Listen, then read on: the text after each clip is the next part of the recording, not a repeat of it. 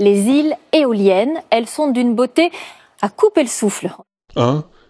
Non, rien. Il y en a 17 d'une beauté à couper le souffle. Ah oui, oui, quand même, oui.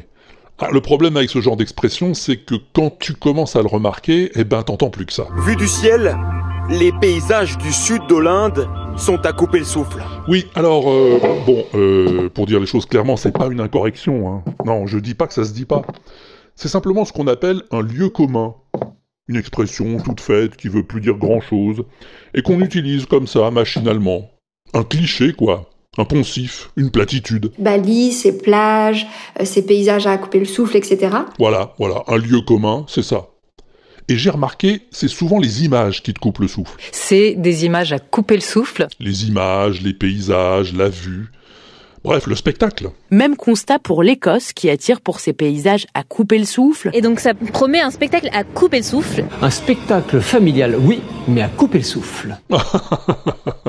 oui, oui, oh, on pourrait dire euh, un spectacle extraordinaire, formidable, impressionnant, bouleversant, sidérant. Mais bon, à couper le souffle, c'est plus facile. Elle a une image 4K, une résolution à couper le souffle. Et tu vas voir, tu vas voir. Maintenant que tu le sais, tu remarqueras à quel point l'expression est couramment utilisée, en particulier dans les reportages télé ou radio. Bon, moi personnellement, euh, ça me coupe pas le souffle, hein. Disons que j'en donnerai pas ma langue pour autant.